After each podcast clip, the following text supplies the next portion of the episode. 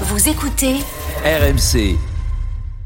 Et on va parler de Mbappé, réintégré donc euh, ce matin avec, donc c'est pas encore confirmé, mais euh, les infos RMC euh, sont là avec euh, une grosse grosse probabilité pour une prolongation qu'il avait donc refusé dans un premier temps. On attend l'officialisation de tout ça dans, dans les jours qui viennent. Alors, Chapeau à Arthur Perrault et à Fabrice Hawkins, hein, qui tout au long de ce feuilleton Mbappé, tout au long de l'été, ont quand même été Tout à fait. à chaque fois les, les précurseurs de l'information. Ils ont bossé et ils continuent. Et y compris ce matin, c'est eux qui l'ont annoncé en, en première. Exactement. Alors évidemment, nous dans l'after, il faut qu'on analyse un peu ce qui s'est passé. Euh, Est-ce que Mbappé est définitivement le boss du PSG et décide à peu près de tout, du timing, de qui part, de qui vient Euh, Bon. Ça peut être ça. Est-ce que eh ben, Al-Khelaifi a finalement bien joué son affaire Parce qu'au final, s'il y a prolongation, eh ben, il aura obtenu ce qu'il euh, qu'il veut. Quelle est votre, analyse? Et Kevin en premier, comment tu vois tout ça? Écoute, euh, Gilbert, euh, comme vous le savez, on a beaucoup parlé de, de Kylian Mbappé du Paris Saint-Germain cet été. Euh, et au- aujourd'hui, euh, une nouvelle fois, on est surpris par euh, par cette par ce nouvel ce nouvel épisode, même si pour le coup, c'est plutôt une agréable surprise parce qu'à partir du moment où, euh, où moi j'ai trouvé le Paris Saint-Germain assez intéressant hier, en tout cas intéressant ou pas, il y a une idée, il y a, il y a quelque chose qui est en train, je pense, en tout cas, de d'émerger euh, sur la pelouse, le sportif. Maintenant, si tu y ajoutes Dembélé et que tu considères qu'il y a une possibilité d'y ajouter Kylian Mbappé, forcément, c'est une bonne nouvelle pour tous les acteurs du Paris Saint-Germain, qu'ils soient euh, dirigeants, joueurs ou entraîneurs. Maintenant, qui qui décide, euh, qui a plus d'influence, honnêtement.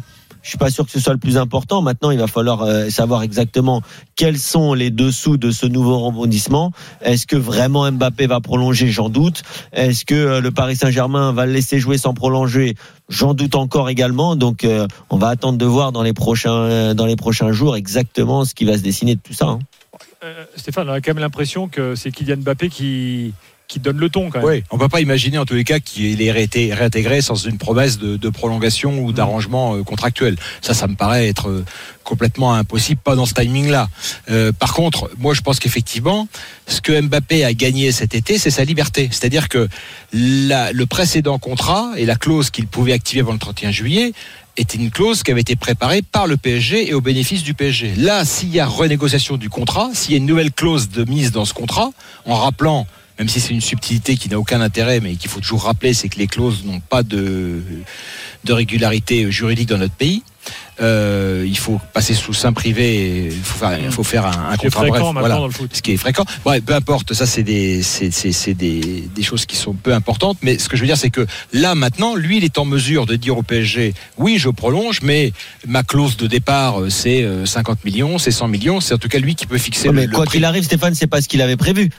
Une clause de départ. Lui, ce qu'il, non mais lui, Ah, ce lui, qu'il- depuis le début, lui, il dit je resterai. Lui, ce qu'il a dit, c'est qu'il Jusqu'à la fin de il, cette reste- saison. il resterait et qu'il verrait euh, dans un an. euh, Enfin, oui, il était quand même assez vraisemblable qu'il partirait dans un an, quoi. Mais qu'il ferait une dernière année à Paris. Donc, lui, il a gain de cause. Le PSG peut effectivement avoir aussi gain de cause en récupérant de l'argent, ce qui serait quand même. euh, euh, Le minimum. le minimum ouais, dans cette, dans, dans cette affaire-là. Après, moi, je, je- je pense que le PSG aura gagné ce match-là si Mbappé prolonge 3 ou 4 ans, ce qui paraît aujourd'hui complètement impossible, mais Oui. rien n'est jamais impossible dans le football, ou si euh, la clause de Mbappé s'élève à 200, 250 millions d'euros, et auquel cas, bah, on dira oui, ok, le PSG a imposé ses, ses vues à Mbappé. Tant que je suis pas au courant de ça, euh, je, je, je, je ne tranche pas ce, ce, ce match-là. Je constate simplement les faits. Les faits, c'est que il y avait un ultimatum euh, adressé à Mbappé avant le 31 juillet, que l'ultimatum est passé, que lui, il n'a pas bougé une oreille, et que celui qui avait le visage souriant hier au parc, c'était Kylian Mbappé et pas Nasser El Khelaifi.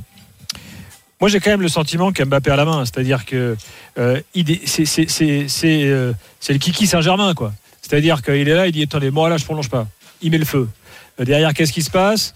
Euh, on, essaie, on essaie en fait d'arranger les bidons. Et à partir du moment où tout à coup on dit ah bah tiens Neymar et Verratti, euh, c'est bon, euh, on, on compte plus sur eux.